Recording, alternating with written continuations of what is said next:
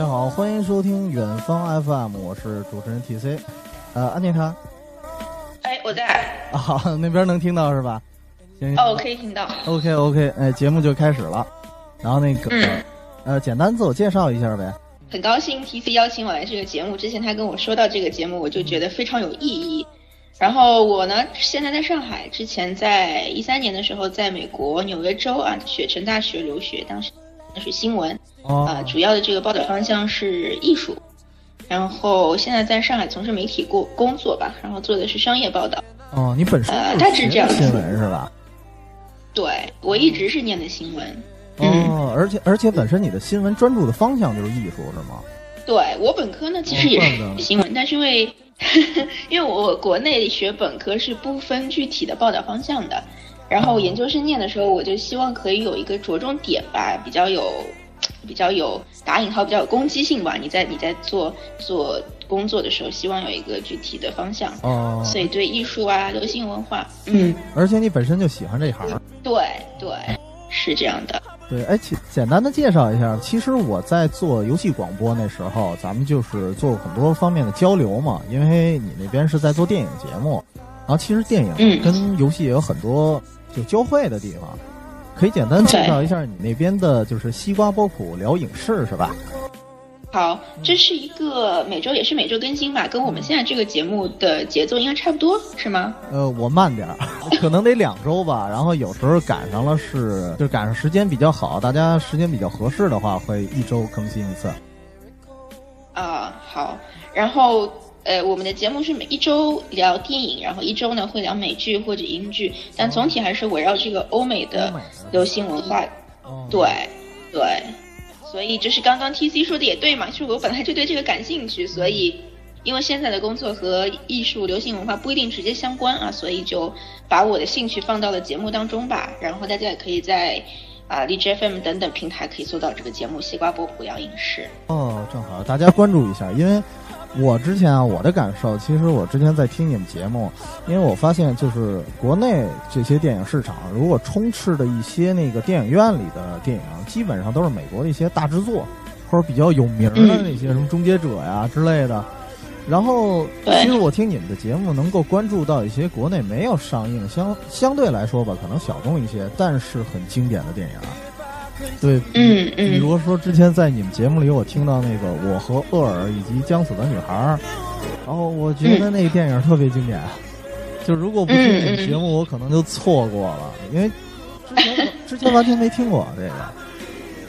对，因为我们嘉宾，因为我现在回国了嘛，之前在纽约有很多嘉宾，现在可能还在纽约、洛杉矶，很多当中他们是从事电影相关工作，所以我也是希望这个节目不仅是对我来说。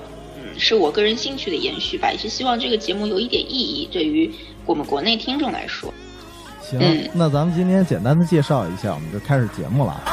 这个首先其实非常感谢啊，因为安妮塔除了做客我们的节目以外，这一期的本身主题也是由安妮塔来提供的。然后在这儿我卖一关子，因为其实这期节目提供了之后，对我自己的说说夸张一点，对我自己的人生是一个反思。然后。对我个人的作用也非常大，当然我在节目里面系统的时候我会说，嗯，然后关于这个今天的主题呢是关于留学时代难忘的一刻，我稍微把这个内容给扩展了一点啊，就是因为我觉得不只是实体的课堂，可能生活的课堂对我们也有一些很大的影响，然后我们也会很难忘，所以今天我们讲的就是从怎么说呢，从理论的这些学习的课堂到生活的课堂内容都有。那首先开始咱们的正片，就是我特别想跟安妮塔聊聊，就是你印象里比较难忘的第一堂课，到底是怎么样的？就是你初到就是外国的时候，可能围绕一些西方的同学啊，第一次听见外国的老师讲话，你当时的感受是怎么样的？我当时就是我之前介绍说，我是二零一三年去纽约州的雪城大学念书。其实我在这个之前，呃，我大学本科的时候有有在。美国做过交换生，可能做过四个月吧，所以当时我在纽约州再去正式的念这个硕士学位的时候，相对来说心理的一个准备其实是比较充足的，我觉得。哦，然后经验了是吧？对，也是确定就是在之前交换的时候，确定自己比较喜欢那里的文化和教育方式，最后才会选择去留学这样一个过程吧。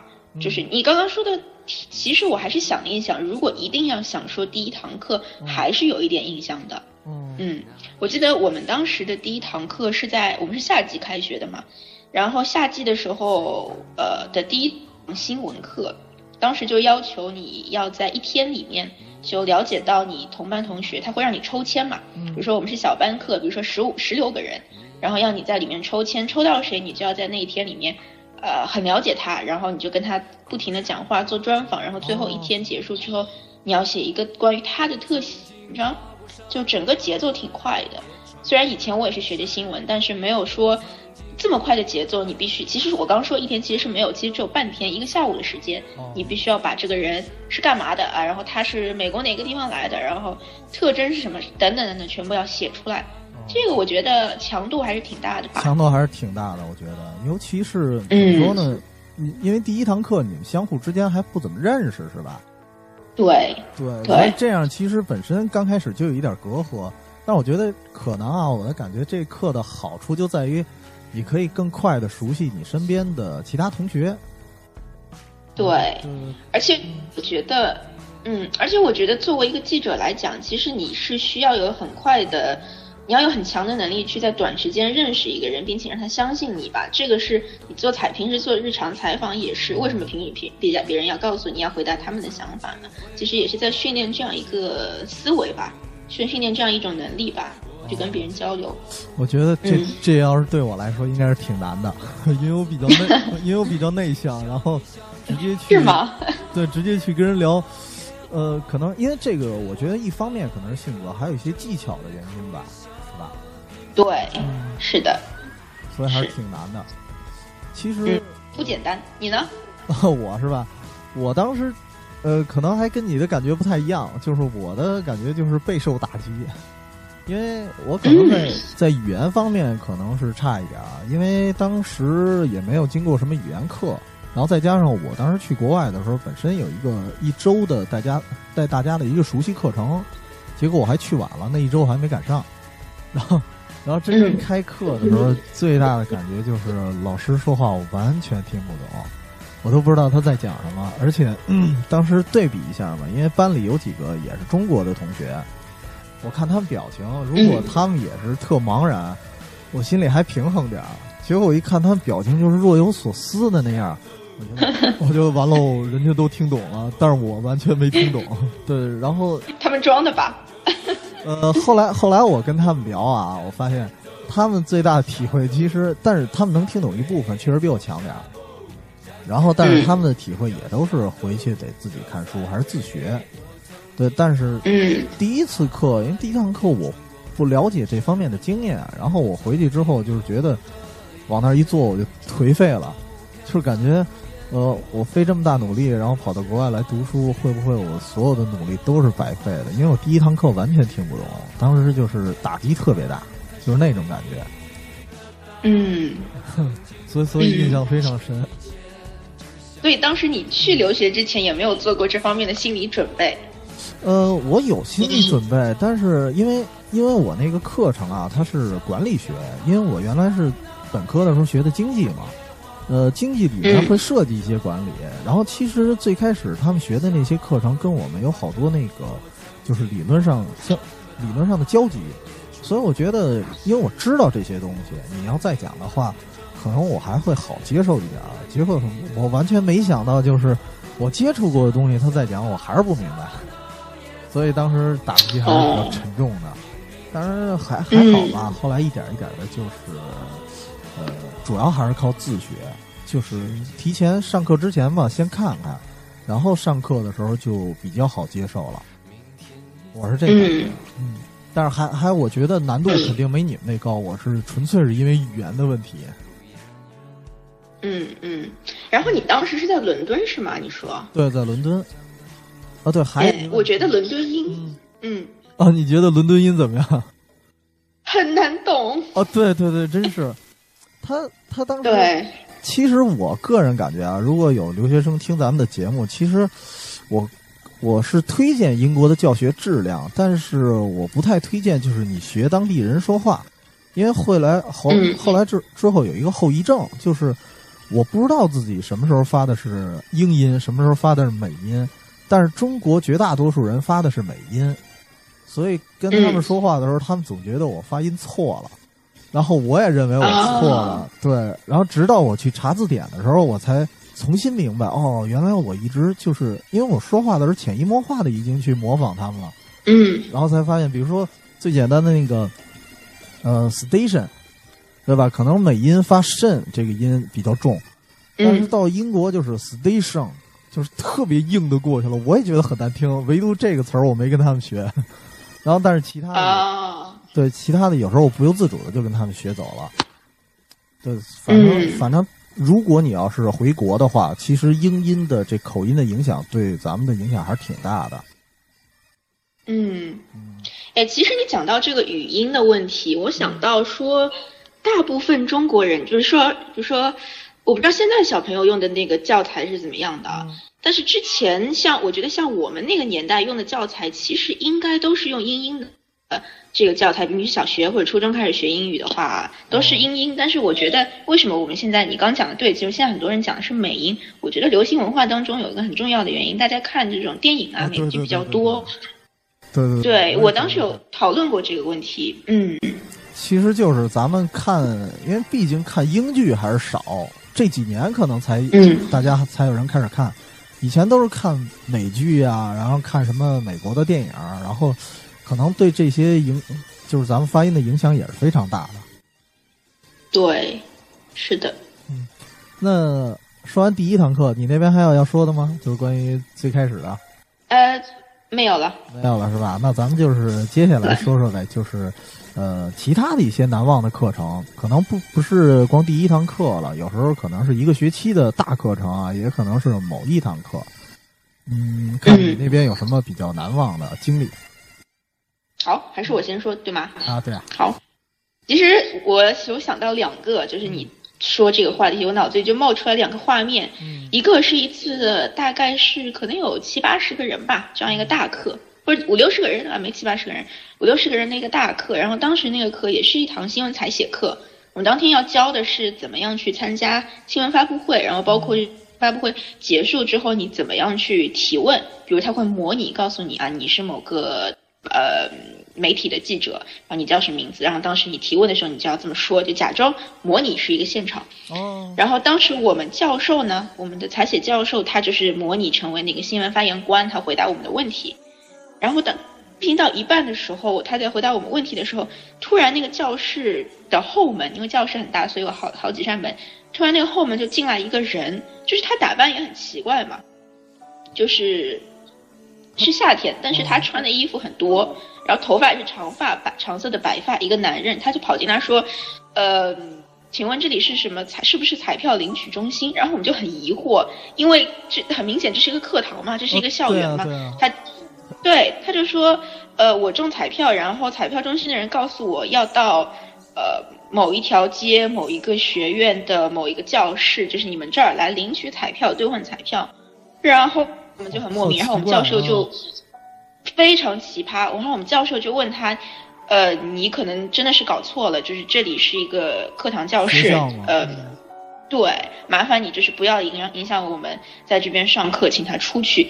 然后他不肯，他就从后门慢慢慢慢慢慢走到了那个教室演讲的中心，他就说，我也不知道你们就是让我这个时间来这里取彩票，你不你们不能这么就把我打发走了吗？就是很，就是那个人感觉你感觉他精神好像也有点不太。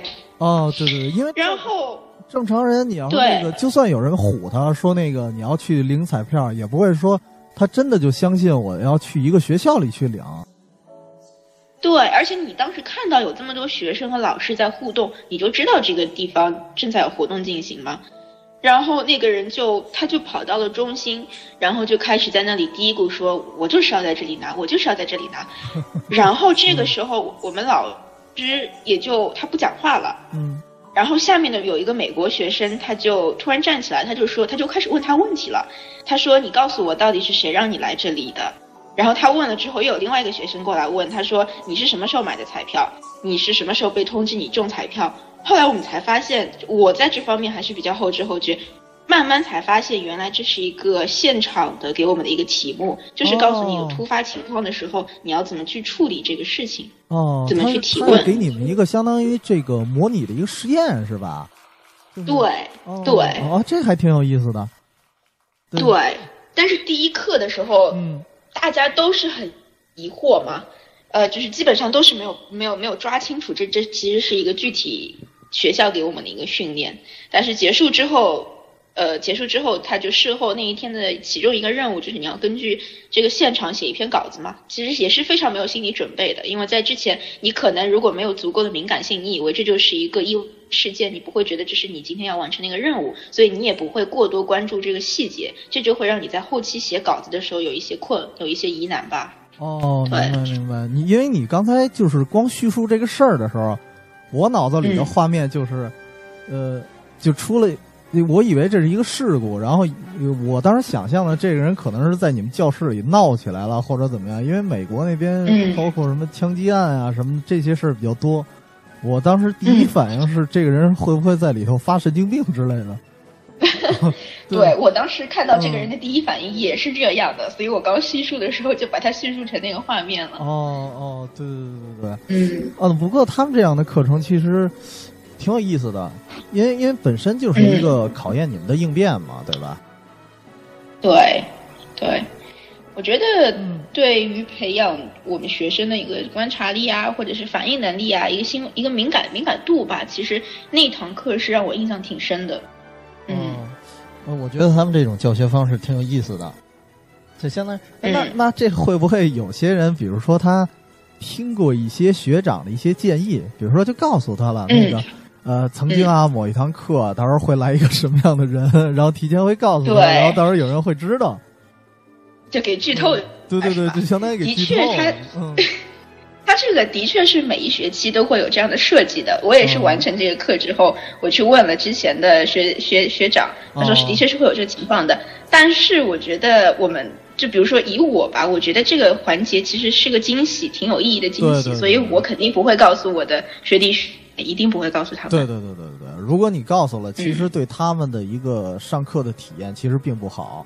是这样的。正好我想说说我的一个当时也是一个比较，我我属于比较郁闷的一个经历啊，就是这堂课，他是什么呀？嗯。我们当时那堂课是两个老师，两个黑人老师，一个是一个理论的一个教学，然后另外一个呢是专门指导我们怎么使用模型啊，包括怎么做这个计算题的。结果呢？嗯，最后我们考试要也，他们也划重点。然后那个划重点的时候，那个管理论的老师来画的。可是我当时不知道，其实出题是另外一个，就是管我们那个计算的那个老师。然后最后出现了一个什么结果呢？比如说，当时他说了五个模型，他会说那个我会考其中的两个，然后同时他还告诉我啊，其中某两个是不会考的，就在三个里边找两个，所以你们复习的时候找这三个里头就行了。结果我们真正考的时候非常郁闷，考的就是他说不会考的那两个，然后这这 特别郁闷。然后这当时好在好在什么呀？因为那个是赶上圣诞节嘛，然后我们复习时间比较长。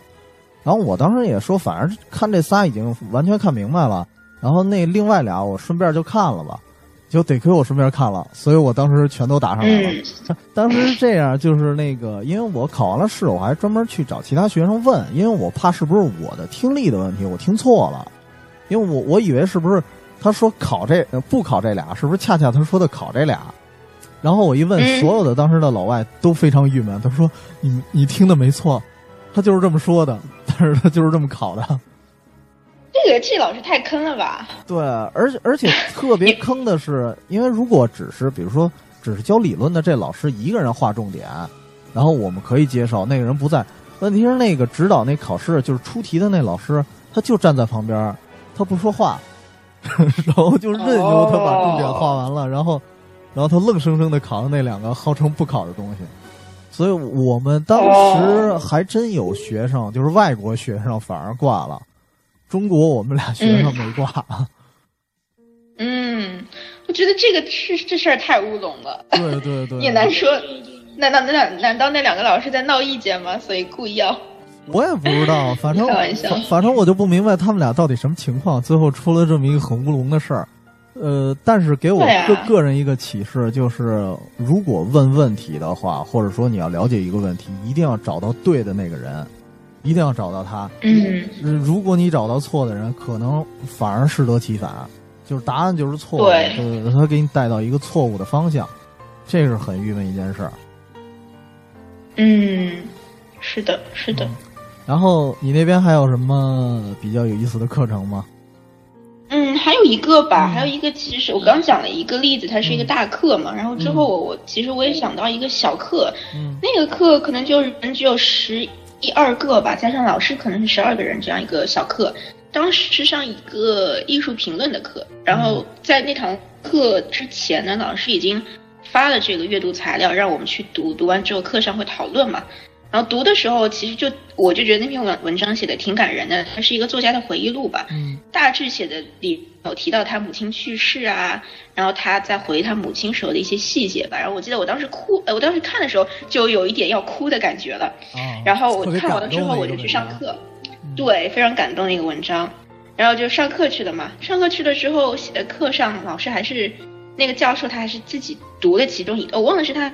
你读还是他请学生？我们学生读了一段啊，读了一段之后，那一段正好是泪点的集中的地方。然后读完之后，好像教授自己就有一点不行了，因为那教授年纪大概快快五十多岁了吧，可能自己的母亲，也许我不知道有没有有没有还有没有出什么事情。然后然后他就有一点眼眶泛红了，然后加上那一段话本身就是每个人看到都会有一点感觉的，然后到。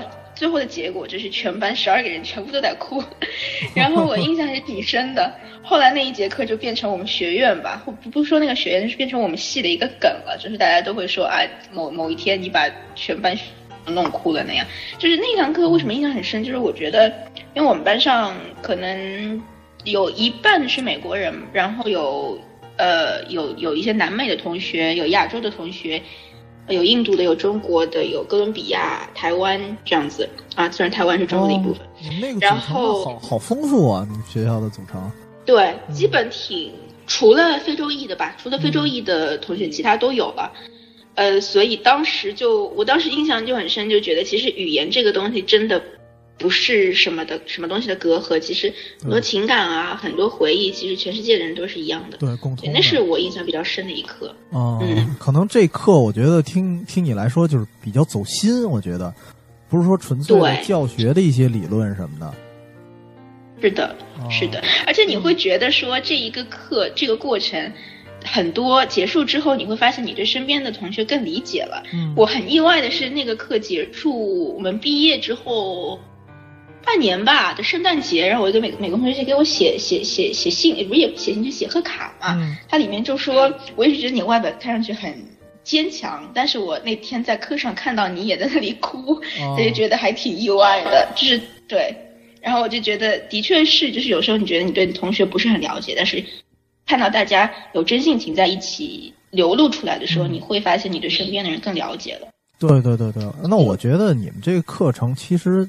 相当于一个情感上的指导吧，就是我觉得虽然可能变成一个梗了，但是可能很意外的，因为我我估计老师当时可能不是这么设计的，但是很意外的就变成一个对情感的一个指导，然后就像你说的，引导大家可能会去更了解一些身边的人，这个很少有课程能够做到这样，除非可能啊，可能像什么心理学、社会学可能会有这些情况。但是像一般的像你们新闻学，包括我们经济学，很少会出现这么走心的、走走心的课堂吧？我倒是觉得那不是他，不是老师很刻意的一个安排，他应该是不想这样子，他也不希望一节课。对，我觉得那是完全是一个意外。其实说起课程设置啊，我觉得就是我当时印象比较深的啊，就是我们当时做那个网站管理的一个课程，因为。这个课我在国内其实学过，就是怎么去制作网页啊。然后，但是我发现国内最大的特点就是什么呀？一点一点去教你理论。它是这样，就是一节课理论，然后一节课上机，就这么穿插的去来。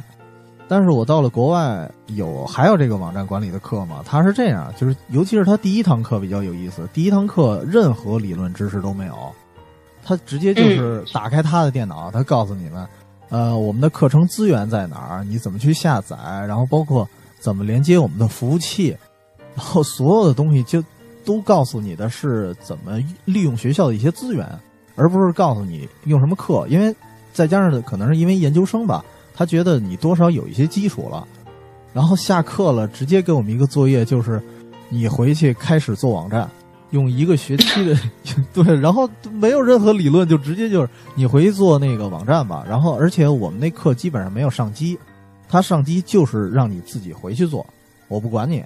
嗯。对然后呢，他比较有意思的，他所有的作业都是，比如说我这个网站我要更更新什么功能了，那我下课的时候我会告诉你。那么在下周之前，你把这个功能给我更新上，因为你连接的是他的服务器嘛，他可以随时看的。嗯，对。然后包括你做的一些可能过程啊，包括一些代码啊，它随时可以给你监控。如果有问题，他给你提出；如果没问题，下周继续上课，怎么怎么样的。所以我觉得它相当于是，嗯，上课的时候，那我可能纯粹给你讲技术了。那么真正去实践，还得是看你自觉。所以我觉得这种课程其实是怎么说？如果不是特别自觉的，就是国内学生的话，其实是很难去接受的。因为像我，对我个人来讲，像我在大学时候学，也是学网站制作的时候，基本上就比较偷懒儿。然后直到怎么说呢？直到快临考试的时候，或者临交作业的时候，才把他们要的东西给赶出来，就这样的。嗯嗯。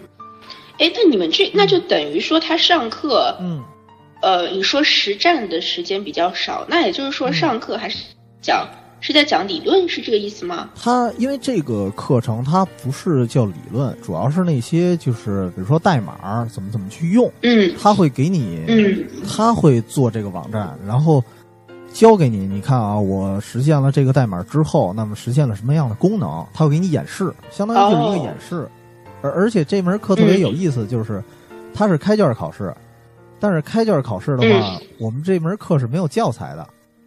然后他他怎么开卷考试呢？就是你拿着你的那个记事本就是你上课记的课堂笔记，而且他也没有课件他什么都没有。他就是说你上课记下了什么，你就考试的时候你就能用上什么，就是这样的。每个人都拿自己的记事本，所以虽然是开卷考试，但是实际上每个人拿的资料根本就不一样。所以，我觉得这也是一个有意思的一个考试的地方。对，哎，你说到这个，我突然想到，我在美国的时候，其实。学过简很简单的基础的这个就是 HTML 啊 CSS 啊 jQuery 这种很很基础的这个代码，我们当时上课也是你讲的，呃，老师在那里演示，但是学生也不是自己在那儿听，我们是自己带电脑，没有他没有机房，等于是老师在屏幕上演示什么，那老师说你们就跟着我做，然后跟着然后如果你做完，对你跟着做之后，我们一开始非常不了解，我跟着你做，我就是等于就是复制粘贴啊，对我自己是没有成长的嘛，我当时就这个感觉。但是四五堂课下来之后，你就发现你在拼写这些代码的过程当中，你就对这个，因为代码说穿了就是一个语言嘛，对对，你就对这个语言的一个语法结构，你就自己呢可以知道，你会形成一个认识。所以我觉得那样的教学方式对我来说其实挺受用的。对对对，其实挺好的，就相当于是，嗯，他如果演示完了就直接让你去做的话，我觉得可能更好，因为很快你就能投入实践了。因为像我我们那个演示完了，然后你回宿舍再自己做。比如说有的人真的很懒的话，那他可能真是在下周交作业之前他才去做。那有的东西可能就已经忘了，而且只能他可能只能实现一部分。那么反正你就得想办法了，你找人去问怎么也好的，反正你得做出来。但是我觉得你们在课堂上就是他边讲你们就边做，我觉得这样的效率更高吧，可能是。对，而且我觉得那个课基本上改变了我对，我们中国叫码农嘛，改变了我对码农的认识。就是他当时一个我们老师一个很很基本的一个一个课程观吧，就是说你不要怕出错，就是你跟着我打，你可能会少一行或少打一个字母，少打一个符号，会导致你最后实践出来的东西实践不出。但是你不要怕，他说做这个。呃，网页设计也好，因为他是做设计出身，然后再转到这个做写代码。他说这个本身就是不管设计师还是写代码，它最重要的一个核心价值就是你去出错，你去解决问题。他说你并不是去创造一个什么问题，你打的过程中、设计的过程中一定会出错。我们这个职业的价值就在于你先犯错，然后你去纠正它。我觉得这个观点就是他们美国人很喜欢说。在介绍自己的时候，很喜欢说我是一个 problem solver，就是说我是一个解决问题的人。解决问题的。我觉得这，对，我觉得这个观念给我印象还是挺深的。哦，明白。其实我从你这个观念上，我就能感受出来啊。如果经过他们那个课堂，给人最大的一个改变就是能够直面问题。就是对有些有些人学出来了之后，如果不是经过他们这种。就怎么说呢？他们这种培训的话，会觉得，比如说喜欢绕过问题啊，或者比如说你要是打代码，你要是觉得太复杂或者容易出错，那么有些人可能会选择另一条路，可能会选择比较简单的东西啊，是怎么怎么样呢？是为了避免出错。而他就是，你你出错没关系，不是说每个人都会出错嘛，就是最重要的是看你怎怎么解决，是吧？是，对，是这样子的。嗯，我我觉得这样挺好。然后，然后我说到另外一个啊，其实还有一个比较遗憾的一课，这个课哦，还有遗憾的一课，对对对，很遗憾，很遗憾。但是就是就是我刚开头的时候提到了，就是因为你提出了这个题目嘛，呃，怎么说？再一次感谢安妮塔，因为你提出了这个题目之后，我毕业了这么久啊，因为我毕业了差不多得有五年了吧。呃，可以说第一次对自己以前所学的东西进行反思，因为我从没想过我原来难忘的课是什么。但实际上，我觉得这个话题，包括可能现在毕业的人，他是应该考虑这个事儿的。所以借着这个机会，我当时考虑了自己，就是当时学会了什么，包括漏掉了什么，所以我就想到了这门就是比较遗憾的一课。这门课程叫那个 Research Methods，就是关于检索技术的。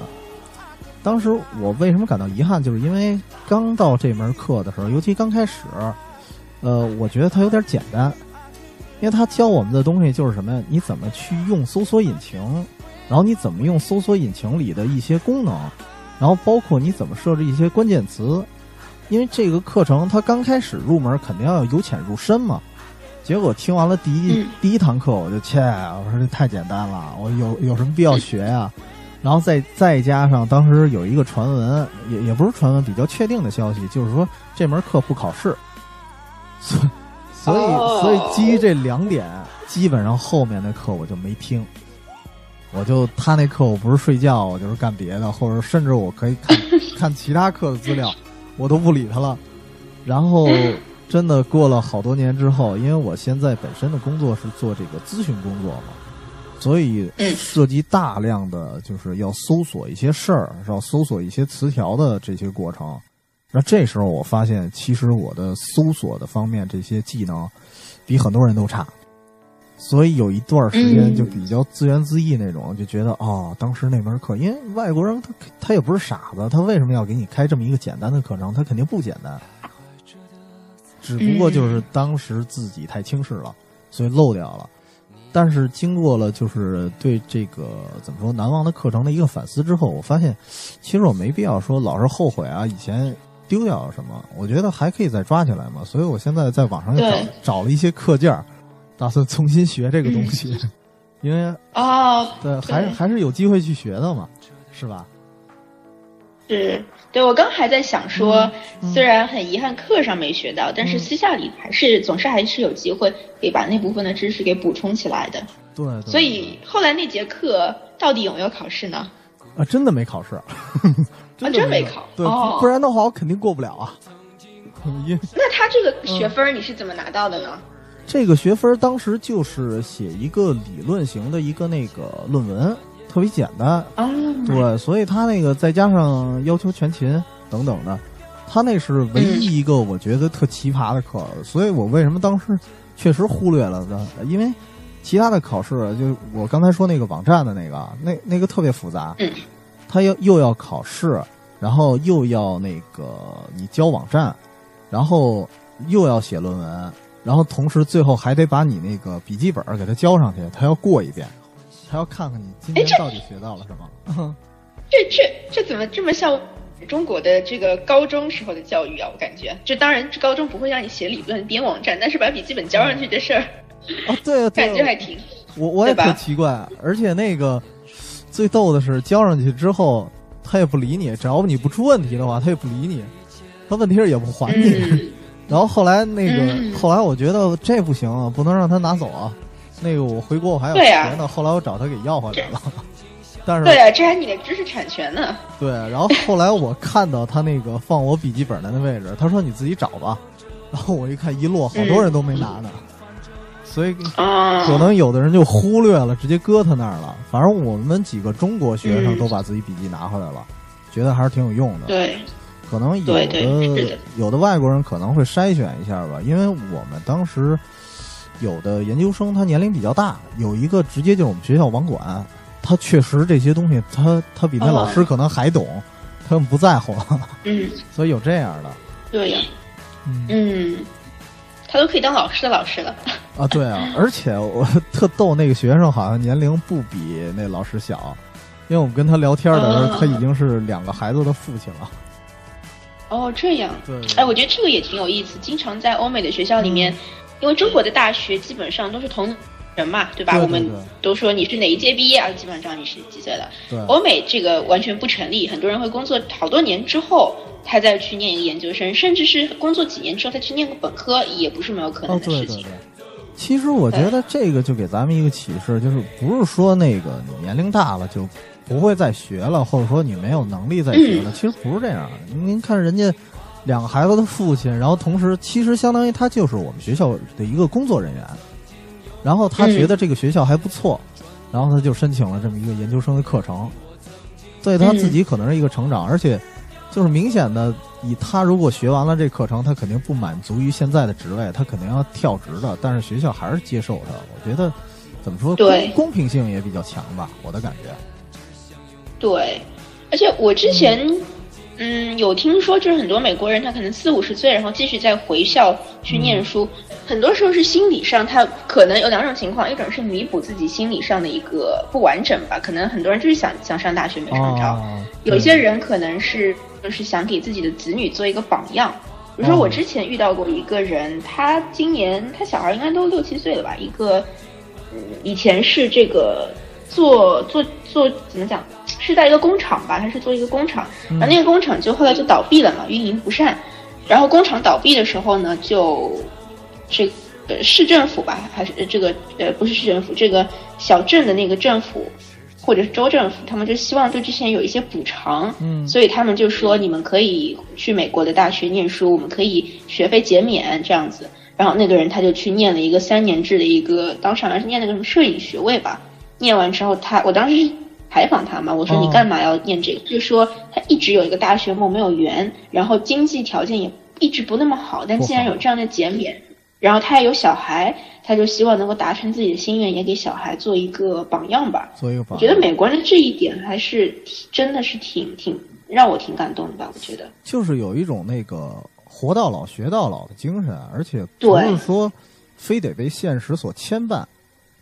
其实，其实我在之前啊，就是准备节目的时候，我之前一直在看一个比较有意思的节目，其实也可以推荐一下安妮塔，叫《世界青年说》，我不知道你有没有注意过。他，他是请了一些就是外国人，然后各个国家的人，好像差不多有十几啊，呃，差不多十一二个人吧，然后他们一起就是用中文去讨论一件事儿，然后其中有一期节目就是说的。呃，我现在是三十多岁，然后有孩子，也有老婆了，但是我现在想，就是一直想圆自己一个电影梦，然后想去某个学校去进修电影，这样合理不合理？结果我就发现，反正因为场上有一半的外国人其实也是反对的，然后另外一半外国人是赞成的，然后其中就包括美国那边的人，包括美国和英国的人。就是我是觉得可能欧美啊，就是西欧或者是这个北美的一些人，他们的思想还是比较先进的。就不是说我去学这个东西是放弃我的家庭了，而是说我其实想用这一段时间的成本，可能是想让自己的生活，包括整个家庭的生活变得更好。我觉得可能有这种原因。对，嗯，对，对。因为有些时候我感觉啊，就是，呃，比如说一些人如果总是带着这种就是没有完成的梦想，其实他的生活也是过不好的。有些人他可能会把这种就不好的心情，还有可能嫁接在自自己的家庭身上，也有这样的。嗯，对，或者自己的小孩儿，或者其实我觉得还是对自己内心，你一直有一个没有圆的东西，有一股。不一定是怨气吧，但是总有一种遗憾。我觉得那样的人生的质量，其实你之后是会后悔的吧？我觉得。对，一个是我觉得他自己的人生质量不太好，尤其你带着这种情绪，然后在自己的生活圈子里，可能对其他人也并不太好。是的，是的，对对对。嗯，哎，你说这个它是一个电视剧，是一个综艺节目吗？还是在哪里能？接触到呢？那个腾讯视频你可以看到哦，现在一直在更新，对，挺有意思的。然后世界青年说，对，世界青年说，每期的话题都不太一样，他们会检索一期，然后而且这节目也挺逗的，其实都可以感受一下的。好的，嗯，那你这边还有没有什么关于就是课堂里一些比较难忘的事儿呢？关于课堂里，嗯。其实可以放到生活里吧，那个既跟课堂有关，也和生活有关。对，那好吧，咱们就下一个话题，说说这个生活的中比较难忘的课堂吧。嗯嗯，那这个我来开个头。好呀。其实这个关于生活的课堂，其实我当时在我大纲时准备的，我记忆犹新的一件事就是关于爽约。是因为 关于承诺吧，应该说就是当时有一个韩国的一朋友，关系特别好，就我们俩基本上属于无话不说的那种，而且他年龄比较小，就是当时是九零后吧，然后人也比较好玩儿但是我唯一一次就是让他非常生气了一次，为什么呀？是因为本身跟他约好去打球，然后呢，我把他这时间，其实我估计应该能起来，结果第二。前一天晚上跟一帮朋友喝酒，喝太多了，然后呢，呃，到几点呀？差不多十点多早上我才起来，然后再给他打电话，然后这时候我才告诉他那个我不想去打球了，然后你们爱怎么着怎么着，然后他非常生气，就是说，因为他的意思就是说我们自己也有活动的，然后什么东西都推了，然后但是等着你哦，对对对对对，然后这时候我就觉得其实。其实，因为我可能在大学的时候吧，多少有时候有一些这种习惯。本身打球就是一件玩的事儿，所以可能没什么人太计较。但是后来这个给我的比较大的启示就是，跟人约好的事千万别说，呃，尤其是你第二天约好了一件事儿，那前一天其实就应该做一个准备了。就是前一天别，比如说临时的有人找你去喝酒，那一高兴就去喝。然后第二天把时间给耽误了，是不能这样的。基本上前一天就得做出打算，或者觉得这样。嗯嗯，我觉得这个还挺有意义的，而且我觉得每个人应该生活中都会有这种情况吧，就爽约什么的。对对对对对。而且你讲到，你觉得说这个事件其实是关于承诺的，我就想到，我觉得我不知道你有没有这种感觉，我觉得中西方承诺这个东西的。理解是不一样。比如你说在在国外的话，就是大家很多时候在对话或者说在做什么事情的时候，经常会说啊，我承诺，I promise，我一定会做什么事情。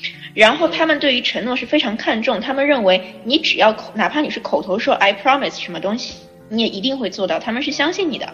对，但是但是中国你记得吗？有一句歌词就是承诺，大致是说承诺就是因为没把握嘛，因为没把握你才说，哎，我这是老板，我肯定保证怎么样？就是，对吧？我感觉可能不完全准确，但是或多或少，我觉得在站在我角度，我觉得是反映了中西方对于承诺这个东西，我们的就是理解有是有一点不一样的，也有点不一样，就是反而。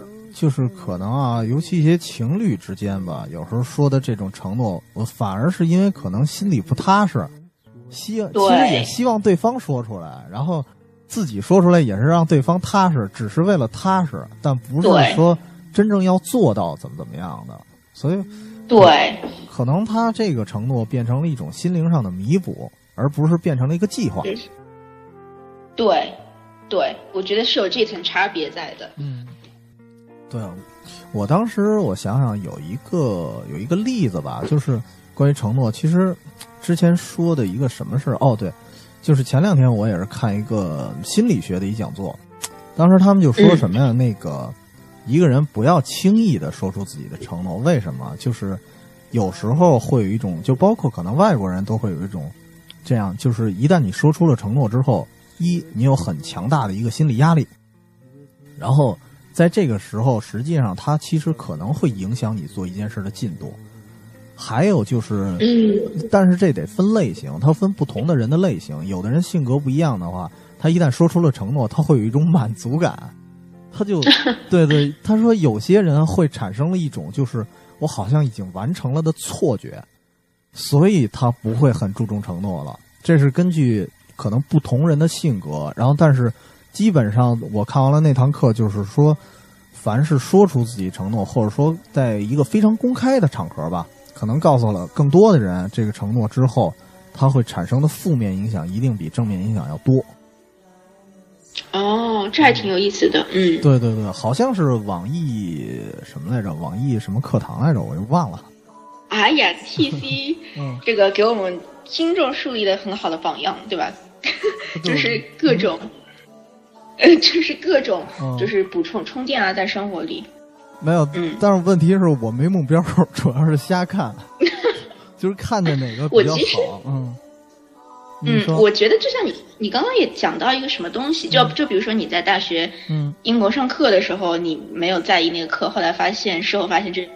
但对你现在的工作其实是有用的。就讲到你刚刚你说瞎看，其实我有这个体会。很多时候，我们生活里不经意做的一些事情，你不经意间看到的一本书，一个一句话，其实是会让你在之后看到某样东西的时候产生联系的。但产生联系那一刻，我觉得是会让人有很多满足感的吧？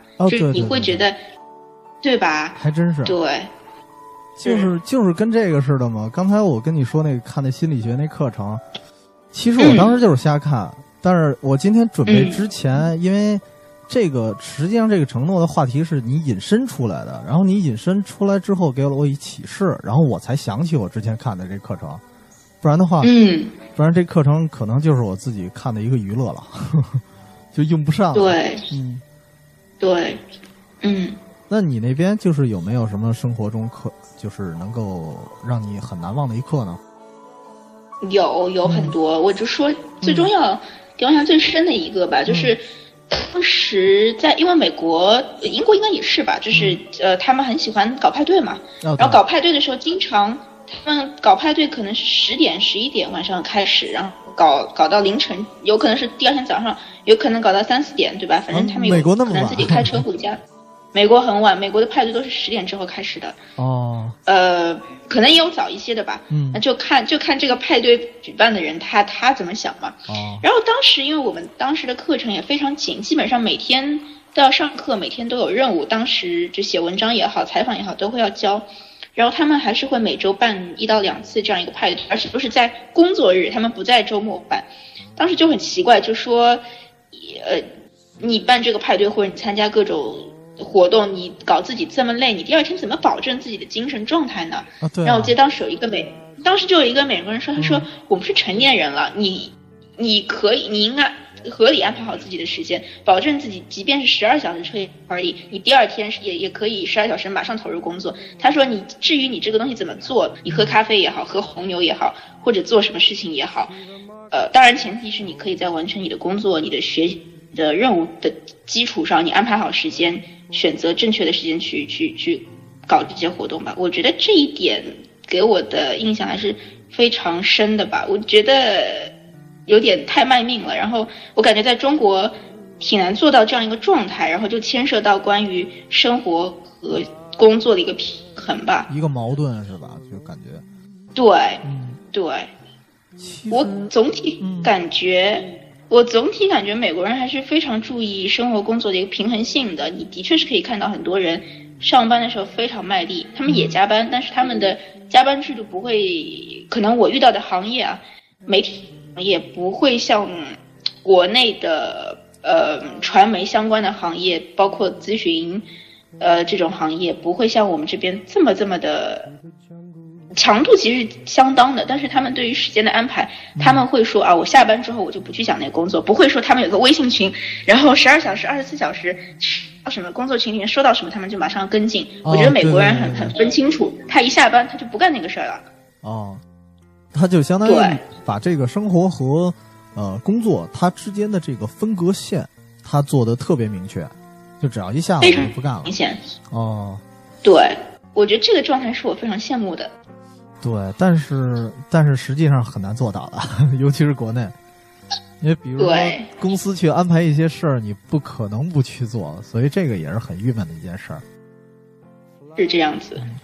其实我我就是刚才你说到这个，我其实一直不理解，因为我有时候也觉得，就是可能国外的一些人吧，他们在工作日，然后晚上去狂欢，然后第二天他怎么把自己的精神调整的那么好？其实这个我一直不理解。对，我觉得还是跟他们不知道，嗯，还是跟他们从小是不是他们的家庭就这样，然后让他们有这种，我也不懂这个历史上的文化上的一个是什么，让他们能做到这一点啊。但是心理上，我觉得他们就是很会生活吧，因为会生活的人他会安排好，对他会安排好自己，就是献给工作。当然，工作如果是你兴趣的一部分，那是最理想的情况吧，我觉得。对对对，其实。工作要是自己的兴趣的话，可能还好一些。但是有些可能是纯工作的话，这种状态的调整要飞飞快的，就跟按钮似的，啪一下就能切换过来。我觉得，反正我个人来讲，对我是挺难的。但是他们那种生活状态，应该可以是学学吧，看看有没有相关的一些怎么说生活方式啊，或者说他们心理上是怎么调整的，到时候可以去参考一下。嗯，对。其实我以前还听过一句话，就是他们说这个。最好的休息是什么呀？最好的休息不是睡觉，而是最好的休息是做不同的事儿。我觉得可能是跟他们这种心理是相关的。就是我工作完了，不是说像有时候啊会有那种工作完了觉得特别累，那我就是找一个地儿我睡会儿啊，怎么怎么样的。但是他们可能就考虑的是，我工作特别累，那我一定要找一些别的事儿去干，比如说哪怕喝酒也好，哪怕看电影也好，跟大家聚会也好，可能是这样的。然后他觉得这就是休息了。是，哎，你说到这个又启发我想到以前和一个澳大利亚的一个女生，我当时跟她在我们两个人在旧金山旅游嘛，我当时就因为旧金山有有几条街非常有名，就是酒吧街嘛，嗯，然后她就她就问我，她说你们中国是不是觉得去酒吧就是不好的？我也不知道她是从哪儿看到这个，但是 但是部分程度上是没错，我们会觉得酒吧不是什么。对吧？不会觉得它是什么好东西。对对对。然后我就说，嗯，我想了半天，我说有一点这样的成分吧。然后他就说，你们是误，就是基本大多数情况下是误解。当然你要看酒吧是分哪种酒吧，但是广义上的一种酒吧，在澳大利亚或者说在西方人的眼里，它就是一个很正常，就像我们去中国人去唱卡拉 OK，你不会觉得卡拉 OK 是个不好的地方，对吧？就是这就是他们放松的一个地方。他们只是说我们去茶馆。对他们来说，他们就是喝酒，他们没有喝茶的习惯。我当时就因为那更早嘛，比我这次留学更早，我当时就对酒吧这个东西，我我也是的确重新去看了这样一个地方吧，就是一个咖啡馆，只是大家喝酒而已。对对对，其实反正英国的那个酒吧文化还是挺流行的，然后它也是分。其实英国你要说没有特别乱的酒吧也有，然后我会，但是我没进去过，因为他们那种酒吧是。门口会站一个非常粗壮的黑人，然后能听到隐隐的能听到那个屋子里乱糟糟的那种，然后可能属于那种就是现在说的那种闹吧呀，怎么怎么样的。然后但是大多数还是属于特安静的，因为我去他们那酒吧时候，因为我就是住的旁边就一酒吧，然后是在一个居民区里边，我经常会见着有那个老头或者老太太在里头边喝酒边看报或者边看书那种。就是那么哦，这还挺有意思的。对他的感觉就像是，就像是你刚才说的咖啡厅，而不只不过它是饮料换成了酒而已。嗯，那你那边还有什么关于生活的启示吗？生活的启示，再说最后一个吧。嗯，就是的确是印象很深，所以就是也是其实也是从上课联系出来的一个东西。就是你刚刚有讲到说你们上课。有一门课，最后会让你把笔记交上去，然后考试的开卷也是看你笔记，对吧？嗯。其实我想，我以前做交换生的时候也有一堂类似的课，但那个课呢，它是闭卷考试，但是在闭卷考试前，老师会说，我题目我不出，我给你几个方向，然后你们学生你们可以组队也好，或者你们各自用功也好，你们把整整根据这个主题，你们把所有的这个你觉得相关的重点都写出。然后你去提一个问题，你提了问题以后，你自己去找答案。然后当时那个课是最后是怎么完成？因为它是个大课，可能有四五十个人吧，所以最后采取的就是你每个人你不你自己去抱团，可能最终是八个人十十个人组成一组，然后你们八到十个人，你们就是一个团伙，你们自己就去对那个主题去提问，然后做回答。哦。最后你们会有一个一个共共享的一个 Google Doc 的一个文件吧，最后就是那个那个样式，然后老师出的，你会把这个东西。交给老师，好像还交还是不交，不记得。交给老师，然后老师的提问基本上就是从这里面出出来。就是那个课为什么印象深？嗯，跟生活有关。是我觉得，呃，你在美国学到很重要的一课就是团协作的这个东西吧。就是大家不会说我有好，对，大家不会说我有好的东西我要藏着掖着。他他会觉得说我有好的东西应该是要跟整个团队一起去共享，甚至是去告诉别人哪个东西是好，我们一起来进步。我觉得这个是。也是比印象比较深的一个体验吧。哦，明白。其实他更注重的一个团队合作，是吧？嗯。嗯。我你要这么说的话，我想起来，就是以前我觉得咱们的，就是国内的一些观念，都老认为美国有一种个人英雄主义的这么一精神，但是实际上，有一些包括从只是从电影来看啊，实际上他是怎么说呢？特别明显是一个英雄三个帮，不会说真正的是只凸显这一个人的英雄主义，而那几个可能是配角，也可能是第二第二主角。这这些人其实他的戏份也是很重的，所以其实我觉得之前认为美国这种个人英雄主义的这种想法应该是不太准确的。嗯。我也有听到过这个说法，但我还真不知道这说法是哪来的。比如说，你看电影，嗯，现在的这个超级英雄电影不都讲合作了嘛？就是什么复仇者联盟啊，什么都是几个英雄然后共同协作，他们的能力也可能有一些。对呀，包括我反而是觉得，有的时候在国内的情况下，虽然我们说是非常做人要非常中庸，非常融合到团队里，但其实很多时候。呃，我总感觉就是还是有一点个人，就是我我的感觉啊。对，就比如说你做了一个什么事情，大家不会太强调说这是一个团队的努力，也许你嘴巴上怎么强调，但你心里会分得很清楚，这是我做的东西。嗯，你觉得你才是这个背后的一个英雄？可能美国有这种情况吧，我也不是说哪个国家就不好，我只是觉得说，呃，至于你刚刚讲的这个美国的个人英雄主义。我觉得我还真听说过这种说法，但还真不知道这个出处渊源是哪儿。我感觉好像从很早以前就，我觉得至少这个这个理论至少在我出生前可能就有了，但不知道出处是哪儿。然后，但是我觉得应该是不太准确的。嗯。他们的确会比较喜欢个人表达，在个人表达的时候，表达自己立场的时候比较比较坚定，让人让人觉得有一种咄咄逼人。哦。但是我在现实生活中感觉到接触到的还是非常注重团队合作的吧。嗯，对，其实我也是感觉，包括在英国的时候也是，就是包括一个 teamwork，他们这个做的是非常注重分工，然后在这个分工的基础上，其实还可以给其他的就是比如说。不是你分工的这一块儿，你也要提出意见的。不是说你把你自己这一块做完了就 OK 了，那你得说说我这个到底有什么问题。然后我也告诉你，你那个就我，我从一个局外人的角度来讲，我认为你还有什么需要改进的。所以这是一个怎么说呢？应该说是互补吧。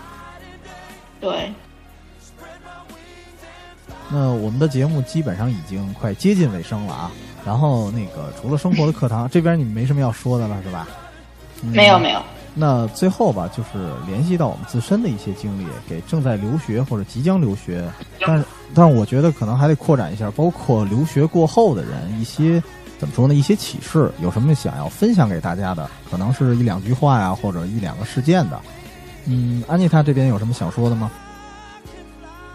我觉得对我个人来说，整个留学经历印象最深的，应该就是不要去。不要怕去尝试新鲜的东西吧，不要害怕去犯错误，因为说到底，还真没有人在乎你是谁。你犯的错误，其实也只有你自己记得，没有别人没不会记得。但是你犯这个错误经历到的一个启示吧，对你自己是有用的，很重要的，明白？嗯。呃，我的感觉其实，其实我在第一期节目的时候有说到过，就是我印象最深刻、最难忘的，实际上是我们学校的一个校训。他的校训就是 “Become what you want to be”，就是我的理解是啊，去成为你希望或者说去成为你承诺成为的那个人。这个对我一直以来的怎么说呢？它的推动作用是很大的，因为有时候你想到一个事儿。其实有些人会，比如说想到一些负面的消息，会想到一些就是负面的因素嘛，然后包括一些呃害怕呀，包括一些懒惰的情绪在里面，然后容易影响你就做不下去。但是我觉得我受到我们学校这个校训最大的一个收获就是，可能先不想那么多吧，先去做，然后做的过程中，你可能发现一开始想的东西都是错的，有可能你认为的消极因素它并不在你。就是实际上你在做的时候，它不能成为一个因素，反而有有可能会出现一些新的消极因素。那么你去解决它就好了。就像你刚才说的，就是不要不要不敢去尝试新的东西。我是觉得这个感觉。对，嗯，对，还是挺互通的吧？我觉得我们最后得到的这个启示。对对对，其其实可能是留学过后吧，大家有一个共同的感觉，就是不要怕。走出去，我觉得这个感觉对，嗯，是的，是。那今天咱们的节目也就录了差不多一个小时了，呃，差不多就到这里。嗯嗯，好的。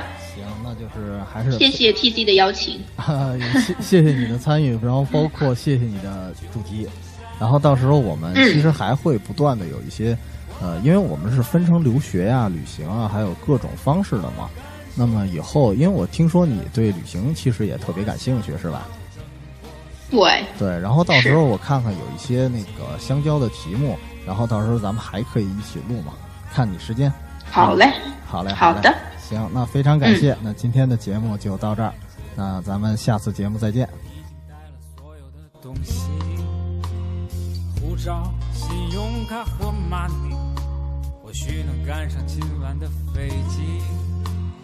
路灯下就停着出租车，坐公交或地铁也不错。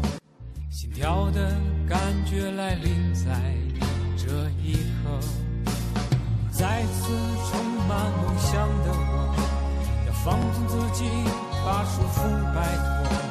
我真的想离开，想要离